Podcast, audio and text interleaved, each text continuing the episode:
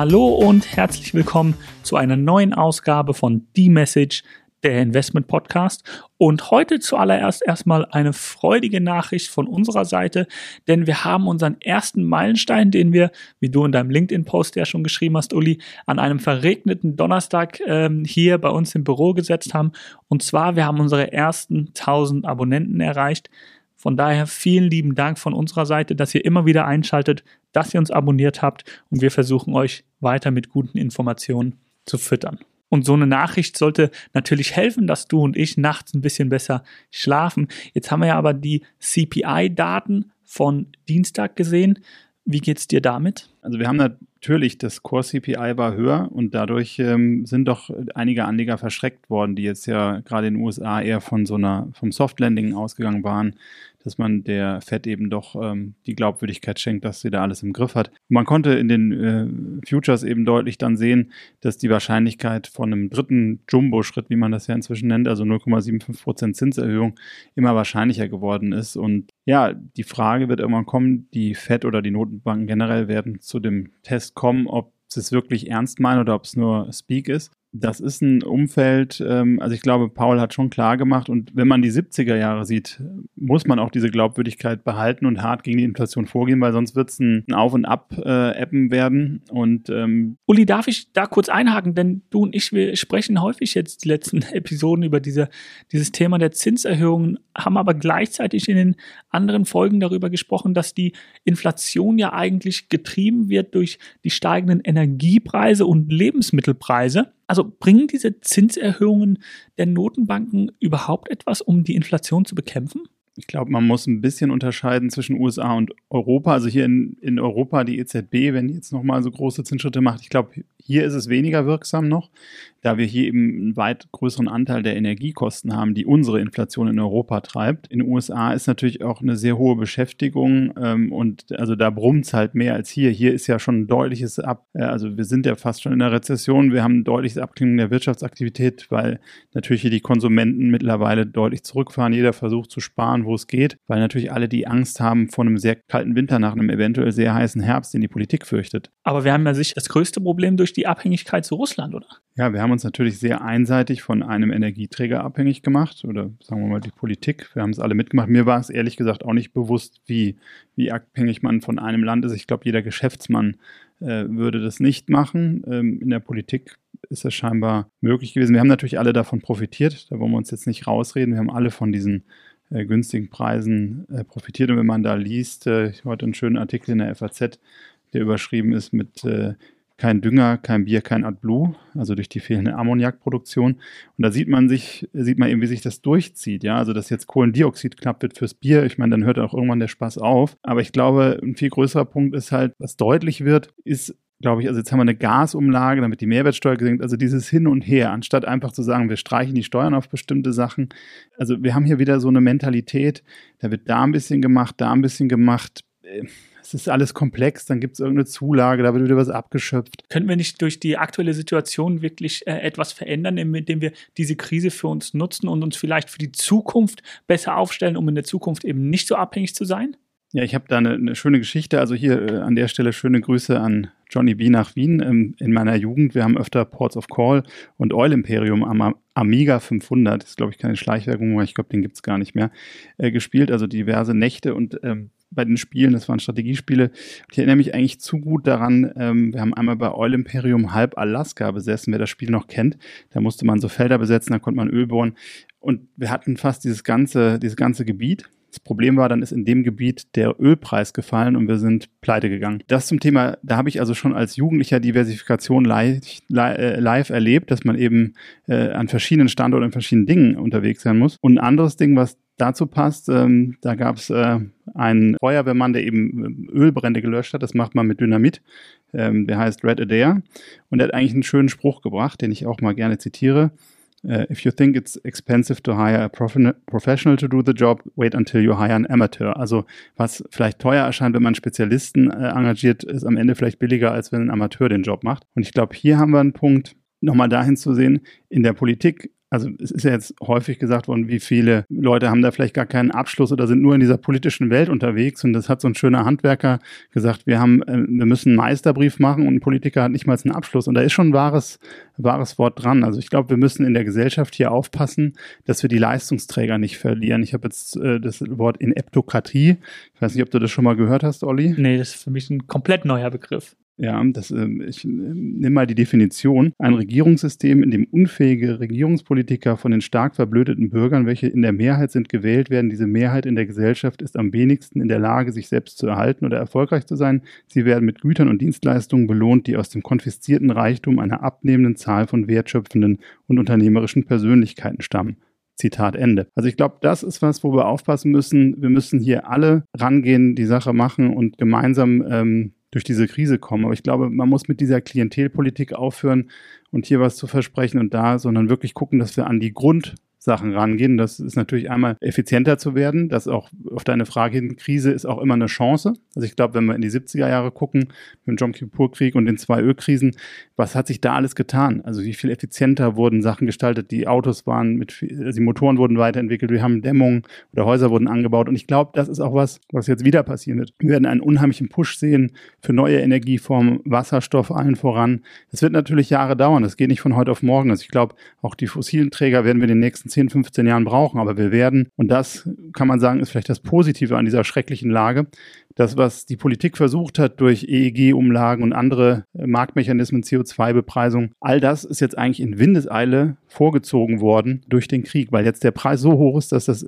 dass die Incentivierung für jeden Verbraucher und auch für Technologien, diese zu entwickeln, weil die jetzt einfach schon positiv sind oder sich schneller amortisieren. Das heißt, wir haben einen riesigen Schub, also eigentlich, dass wir bei den Technologieaktien durch Corona gesehen haben, dass eigentlich irgendwie fünf Jahre Wachstum in anderthalb Jahren vorgezogen sind. Das sehen wir jetzt bei den technologischen Investitionen in alternative Energien. Ich glaube, das ist ein guter Punkt, den du machst. Wir müssen es schaffen, einmal the big picture zu sehen und uns eben langfristig gut aufzustellen, um, um gegen diese Energiepreise ankämpfen zu können und eben diese, diese Abhängigkeit, die wir aktuell sehen. Aber gleichermaßen brauchen wir kurzfristig eine Lösung. Und wenn wir uns vergleichen mit Ländern um uns herum, dann sehen wir dort eine Preisdeckelung bei vier Prozent.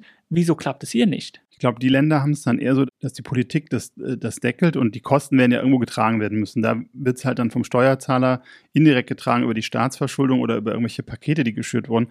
Aber ganz im Ernst, wenn ich hier sehe, was Bäcker oder andere verarbeitende Betriebe, wo einfach die Stromrechnung sich vervierfachen oder die Energierechnung, die Strom auch Gas, da wird einem schon Angst und Bange, wenn die Betriebe da aus sind, auch wenn sie nicht insolvent sind, wie wir ja heute wissen, sondern nur tendenziell temporär mal nicht produzieren und dann vielleicht irgendwann wieder kommen oder auch nicht. Aber Spaß beiseite. Es ist schon, was da verloren gehen kann, was kaputt gehen kann, ähm, das ist schon massiv. Und ähm, da glaube ich schon, da muss man sich schon klar machen, sollte man vielleicht dann auch wieder einen anderen Weg wählen und ähm, wir dürfen uns da einfach die Zukunft nicht verbauen. Genau. Und ich glaube, langfristig ist es schon so, die Krise ist eine Chance. Also ich glaube, durch das Energieeinsparen, effizienter werden und diese langfristigen Technologiewandel sehe ich da schon. Also ich glaube, wenn wir in 10 Jahren oder 15 Jahren zurückblicken, da, hat das schon viel ausgelöst. Aber im Moment, diesen Winter und auch wahrscheinlich nächsten Winter, wird es einfach teurer werden und es wird ungemütlicher werden. Das ist so. So, genug zur Politik. Lass uns, äh, wir haben über die korrigierenden Aktienmärkte gesprochen, die wir eben am Dienstag, glaube ich, wenn, wenn ich es richtig habe, in Erinnerung gesehen haben. Ähm, was siehst du aktuell an Märkten? Ja, wir haben Märkte, die sehr interessant sind. Wir hatten also ein Sentiment eigentlich, der Risikoappetit ist relativ gering, vermeintlich jetzt. Du hast bei einigen Fondsmanagern höhere Übergewichtung in Kasse. Also eigentlich sind es so im langfristigen Bild sind das Signale, wo man sagt, das sind eigentlich interessante Einstiegskurse. Aber aber, und da ist das große Aber, wir haben auf der äh, Zinsstrukturkurve eine inverse Zinsstrukturkurve, was eigentlich in der Vergangenheit oft ein klares Signal war für eine Rezession. Äh, ich sage mal, vieles läuft in die falsche Richtung noch. Wir haben diese erhöhten Energiepreise, die Konsumenten hier stecken zurück. Wir haben in Amerika eine höhere Kerninflation, was dazu wahrscheinlich führen wird, dass wir einen dritten Jumbo-Schritt von 0,75 sehen. Das sind alles Sachen, die dem Markt die Liquidität abschöpfen. Dann haben wir noch geopolitische Spannungen in verschiedenen Ländern. Wir haben das mit Thema mit Taiwan, die Angst, dass, dass in Russland jetzt noch mehr passiert, irgendwas äh, Unvorhergesehenes. Also das sind alles Sachen, die spielen rein. Dann haben wir einen sehr starken Dollar. Das heißt, persönlich erwarte ich eigentlich, dass die US-Unternehmen von den Gewinnen, also bis jetzt hatten wir ja eine, eine Multiple Compression, also dass die Bewertungs-KGVs runtergegangen sind. Ich glaube, man muss jetzt fein aufpassen. Ich könnte mir vorstellen, durch den starken Dollar, dass wir dort auch niedrigere Gewinne in den USA geben. Wenn wir dann dort eine Gewinnrezession haben, ich glaube, dann haben wir da noch nicht alles gesehen. Und der US-Markt als größter Bestandteil im MSCI World, also das ist für mich schon äh, ein kleines Ding, wo ich glaube, das könnte noch mal eine Stufe tiefer gehen, auch wenn man sich das anschaut, historisch in Rezessionen. Von daher glaube ich, bei US-Aktien könnte auch noch eher was Negatives passieren. Also haben wir das, das Ende noch nicht gesehen und werden vielleicht auch die Tiefpunkte vom Juni überschreiten? Also ich wäre vorsichtig. Wir haben, haben natürlich eine insgesamt eine Mischung, die total toxisch ist, weil ich auch bei den Anleihen, also ich habe bei Anleihen beim äh, Bloomberg Global Aggregate Bond Index habe ich einen Verlust dieses Jahr bei minus 17 Prozent, äh, was, was seines Zeichens sucht. Also ich habe auch in diesem traditionellen 60-40 Portfolio, da hatten wir auch schon mal drüber gesprochen, diese Hedge-Funktion war einfach nicht mehr da. Was funktioniert hat, aber ich will das nicht wieder wiederholen, waren Commodities, Energie und, und Gold ein Stück weit. Aber ich glaube, eine gewisse Kasse zu halten im Moment und ein bisschen vorsichtig zu sein, ist weiterhin angesagt. Die Frage ist, wie es weiter verläuft. Also wenn hier die Energiepreise hoch bleiben, wir eine Rezession sehen, was dann auch auf andere Märkte abstrahlt und natürlich China. Also wir haben in China diese, dieses Thema, was wir mit Philipp Vornan auch mal besprochen hatten, bei den Immobilien hat es da doch reingeknarzt. Auch dort sehen wir die ganzen Lockdowns, also die, der Konsum ist ja auch nicht da. Auf der anderen Seite, wenn die wieder anspringen, was heißt das dann für den Ölpreis? Also siehst du, es ist sehr diffizil, weil die ja im Moment auch weniger konsumieren und ein paar US-Bosse aus dem US-Shale-Bereich haben gesagt, äh, da kommt kein Bailout. Also wir können nicht so viel Öl rüberschiffen, als dass, dass wir die Energie für euch bereitstellen. Und da sieht man auch, das System ist alles ein bisschen auf Kante genäht. Das heißt, wir haben viele potenzielle Dinge, die noch schiefgehen können. Auf der anderen Seite ist einiges eingepreist es ist schwierig. Ich glaube, man muss, man sollte breit gestreut unterwegs sein und es kann viel passieren. Also die Wahrscheinlichkeiten oder die verschiedenen Möglichkeiten sind einfach so groß, dass man es nicht mit Genauigkeit sagen kann. Deshalb diversifiziert agieren. Aber wenn ich diese ganze Ungewissheit höre, wir sehen die absolute Unsicherheit an den Aktienmärkten, reicht dann ein bisschen mehr Kasse? Ja, ich glaube, Qualitätstitel, äh, die jetzt nicht zu teuer bewertet sind. Also es gibt schon viele Unternehmen, wo du sagst, das sieht jetzt langsam interessant aus, aber äh, es gibt meistens in so einer Phase dann auch Irrationalität. Und ich meine, wenn ich mir den US-Markt angucke, der ist immer noch etwas teurer bewertet. Also ich würde nach wie vor schauen, dass man eben im, Rohstoffsektor, also wie oft schon besprochen, diese Metalle für die Energiewende, das ist einfach, wir haben das Repower EU-Paket, wir haben den Inflation Reduction Act, also es ist so viel Wille, politischer Wille und auch der mit Geld untermauert ist, ähm, dass da so viel Geld reinfließen wird. Also das sind Sektoren, die würde ich mir anschauen weiterhin. Auch das klassische, die fossilen Energien, weil einfach dort nicht mehr Angebot kommen kann. Und wenn ich mir die strategische Ölreserve angucke, die auf dem niedrigsten Stand, glaube ich, seit 1983 ist, was alles für die Midterm Selection rausge powert wird, die werden ja auch wieder irgendwann aufgefüllt werden müssen. Das heißt, da ist irgendwo wahrscheinlich trotz einer Rezession irgendwo ein Floor unter dem Markt. Und ja, ich habe dort gute Cashflows und habe gute Dividenden. Also äh, jetzt in Strategien zu geben, die einem gewissen Carry geben, also auch kürzere Duration durch einen Dividenden-Tilt. Ähm, ich glaube, das ist was, man machen sollte, solide Bilanzen und äh, mehr kannst du eigentlich nicht machen. Jetzt hast du die, die Ölwerte und Energietitel angesprochen.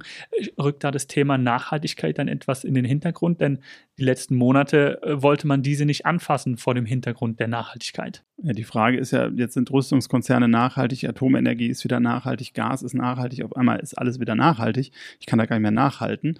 Also ich glaube, man muss der ganzen Thematik, also das Wunschdenken ist immer schön und gut. Ich glaube, man muss einfach der Tatsache ins Auge sehen, wir werden in den nächsten 10 oder 15 Jahren die fossilen Energien oder Öl und Gas auch brauchen. Und ich glaube, man sollte schon das Ganze nicht 0,1, wie das durch die ESG-Kriterien gekommen ist, dann abwürgen, weil das bringt uns allen auch nicht weiter. Also du musst diese Transition begleiten und da gehört das halt noch dazu. Je, je, eher wir davon loskommen, umso besser. Aber ich glaube, das werden wir weiter brauchen, um, um auch eben nicht zu hohe Preise für die Herstellung dieser regenerativen Energien äh, auch her, überhaupt herzubekommen.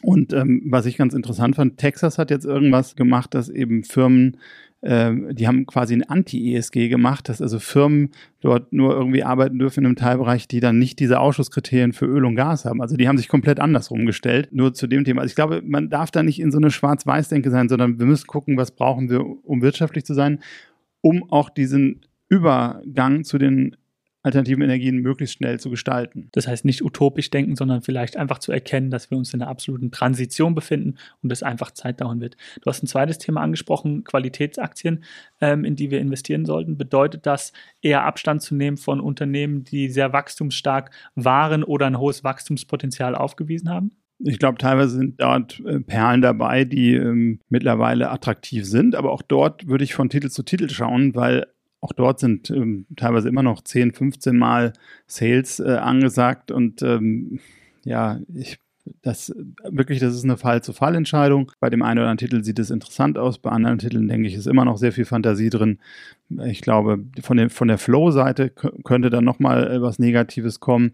Wir haben auch noch keine endgültige Kapitulation gesehen. Also ich weiß nicht, ob du mit, mit irgendwelchen Fondsmanager-Anlegern gesprochen hast. Äh, ich sehe es so, das Sentiment ist schlecht, aber es ist noch keiner in einer totalen Panik verfallen, dass man sagt, äh, ich muss da jetzt raus, kostet es, was es wolle. Also wir hatten jetzt zuletzt wieder so ein bisschen bei The Dip. Dem ich dir aktuell zu. Also wir haben mit vielen Fondsmanagern gesprochen und man hat über die letzten Wochen eben diesen Aufbau der Kasseposition gesehen, wie du es eben schon angesprochen hast. Gleichzeitig haben wir diese diese Woche das eine oder andere Gespräch geführt, wo eben diese Kasseposition entweder etwas, etwas abgebaut wurde und eben äh, Opportunitäten genutzt wurden oder wo auch eben Absicherungen gelöst wurden. Bedeutet, ich stimme dir da völlig zu. Dieses negative Sentiment sehen wir, aber wir haben noch ein sehr optimistisches Asset Management. Ja, also es ist definitiv, wenn da die Flows kommen, kann das nochmal eine Stufe tiefer gehen.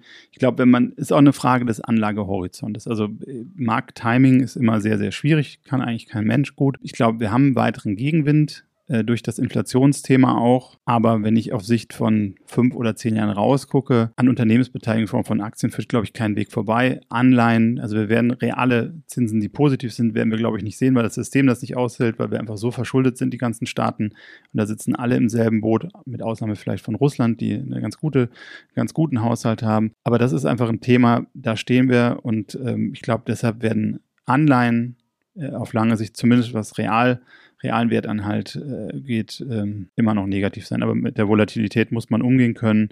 Aber deshalb auch gute Bilanzen, Geschäftsmodelle, die langfristig von der Krise auch wieder profitieren können. Das heißt, auch hier jetzt dann zum Schluss zu kommen, was wäre deine Message? Ich glaube, so, so dunkel es im Moment erscheint, äh, die Krise ist eine Chance. Also ich glaube, dass wenn wir in zehn Jahren zurückblicken, wird man sagen, ähm, dass durch diesen, durch diese, diesen Vorfall in der Ukraine äh, dort eben auf einmal mehr ähm, mehr möglich gemacht wurde in einer kürzeren Zeit, als wir durch irgendwelche Steuerungssysteme hätten machen können. Also ich glaube, das ist das einzig Positive, was man daraus mitnehmen kann.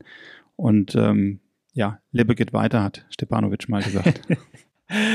Super Schlusswort. Dann bleibt uns nur zu sagen, vielen Dank, dass ihr dabei wart. Vielen Dank fürs Zuhören und bis zum nächsten Mal bei The Message, der Investment Podcast.